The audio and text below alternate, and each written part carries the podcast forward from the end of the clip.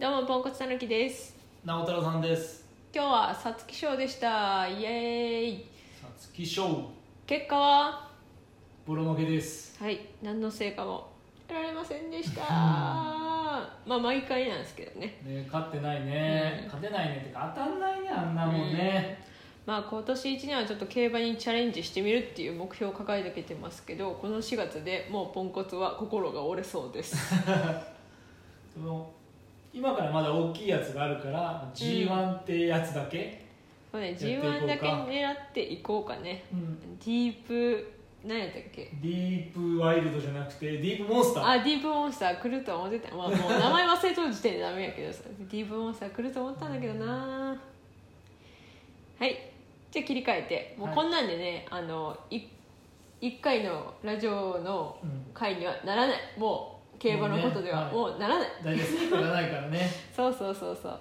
なので今日はあるあのちょっと私最近思ったことがあってストレス解消法。はいはい。まあ人それぞれだと思うんやけど、私最近あのリングフィットネスもあの飽き飽きてというか全クリしたからうん。あの YouTuber のあ YouTuber というかなんかそういうエクササイズっていうの？筋トレ系の YouTuber の人の YouTube を見て似てるねいつも。なんかやってるちょっと体を動かそうととか筋トレをしようとしてるんやけど、うん。意外と筋トレ好きで。めっちゃマッチョやん。マッチョではないけど。であのそれでなんかなその人その人のパートでよくさなんかこうボクシングみたいにこうはいはい。あの殴ってじゃないけどささあパンチパンチみたいなやつがあってまあそれで結構マジで嫌なやつを思い浮かべてこうやなんかこうそいつを殴ってるイメージをしたらかなりすっきりするんよ、まあ、直太朗さんの日もありますけどね。あ るだろうなって思ってたよ。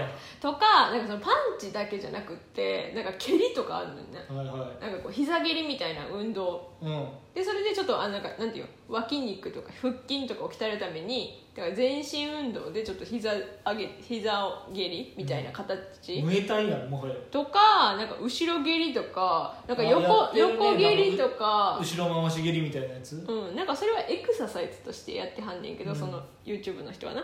でも私それすんげえなんかもう本当になんかその人は「スイカ割るように」とか言って、うん。言ってあのレクチャーしてくれるんやけど私的にはマジで嫌なやつに一発みあのあなんだよお見舞いしてやるみたいな気持ち？いつか肉弾戦をすることになったら勝てるようにいつでも一発政権好きみたいにバーンってやれるようにって思ったらすっごい熱が入るよね。鍛えな。みたいな感じで。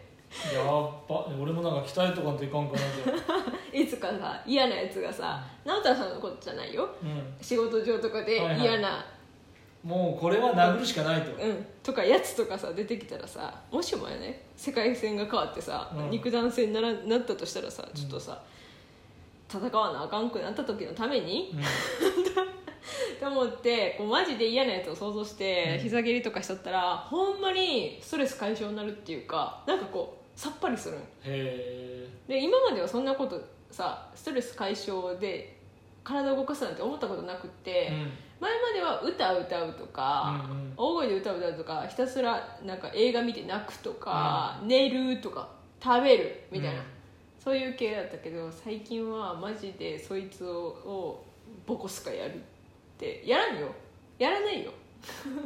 文化的行動からなんかすげえ直接的な行動になってる。なんかもしも万が一殴らないといけない時が来たらしっかり殴ってやろうと思って。どうかないや来るかもしれん。はい。ゼロじゃない、うん。生きてる限り。まあしっかり殴れないと逆にストレスたまるよね。でなんかなんかこうドンってお見舞いしたいわけよ。う、ん。そんなことはないって分かってますよ、うん。あの語弊があの誤解を招くとあれやからそんなことはないとはあの理解してますよ。あの私も一応社会人なんで 一般的に常識があって社会に適合して生きて生きてますから、うんうん。あなまあ不適合かどうか分からんけど、うん。一応社会の一員としてねあの県民税とか住民ね。住民税とか払いながらやってますからね。で法のもとに生きてるからそんなことがあるとは思ってないですよ。思ってないけれどもこう妄想で万が一殴らないといけない時が来たらしっかり殴ってやろう。しっかり膝蹴りしてやろう。しっかり後ろ蹴りしてやろうと思って絶対勝ってやろうと思ってトレーニング中。いいことです。それがね結構あのすっきりする、すっき？り、うん、え相手の顔を思い浮かべて、まあ、私は会社勤めじゃないからあれだけど、まあ、会社の上司が嫌だったらそいつの顔を思い浮かべてもうバンバンバンってこうパンチを繰り返すと結構ストレス解消になる。もうなんか人によっては写真とかにもすでに殴ってるやつがいそうだけどねでも殴ったらさ実際に殴ったら痛いやん。うん。痛いのは嫌やんなんかそれ用のやつがあるあボクシボクシングマシーンみたいな。サンドバッグみたいな。うん、それに写でも真貼って。サンドバッグめっちゃ高いの知っとる？知ってる。めっちゃ高いねんってあれ。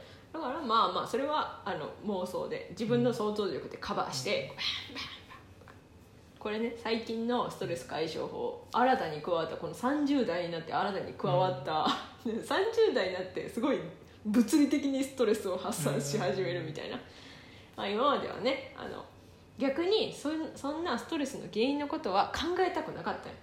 そんなプライベートまで、侵食されたくなかった。余計嫌に。もう余計そうにみたいな感じ。でもうめっちゃ嫌。もう考えたくもない。だからもうすぐ切り離してたなんかその仕事とか嫌なこととかはパスッと考えないようにして、映画見たりとか寝たりとか、うん。食べたりとか。シャットダウンしてシャットダウンしてたんやけどもうそれじゃ収まりきらんのよ。30代の怒りは。ストレスは。それじゃ収まりきらんってなって、あ物理的に潰していく。ほう。政権好き。でってことで私は最近あの殴る蹴る 蹴り上げるトレーニングをやってます。今のところ空気ね。今のとこ空気をねはい、そうあの直太朗さんいつも横横でじーっと見てる。私が。うん、楽しそうにしてるなっていつも思ってた。楽しそう？うん。そから結構な楽しだからさでもさ私空手習いたいとか言ってよう言うてる空手とか柔道とか。うん。見るたびにうわうん。私もやりたいって言ってえるよ柔道も言った？言ってる言った。だって柔道のちっちゃい子とかがさ、トコトコトコとか言って、うん。体育館とからへんにおったらさ「ああ私も柔道やってみたいな」とかえー、やめといた方がいいと思うよ。痛いよ、痛いのは嫌だうな、ん、やっぱりあれかな。あの太極拳かな。太極拳の方がいいんじゃない？まあそんな感じ。で直太朗さんはどんなストレス解消法あります？えー、いまだに俺は寝ることかな、まあ寝るのもねいいよね一番ね。うん、寝るのが一番いい、うん。うん、もうただなんかこうストレスの元うん。がなんだろう頭から離れない時はもうどうしようもないよね。なんだろう寝れないもんそうなると、そうねそうね、そうね。マックスになると寝れんよな、なんだろうね水の中で叫ぶとかかな。うわー。あでもそういう物理的系なん。や、うんそうそうそう。私あんまり叫び声も上げたくないよないや俺もあげたくないし聞かれたくないから結果水の中でって感じかな。だから風呂場で潜ってみたいな。マジ病んでるやん。みたいな。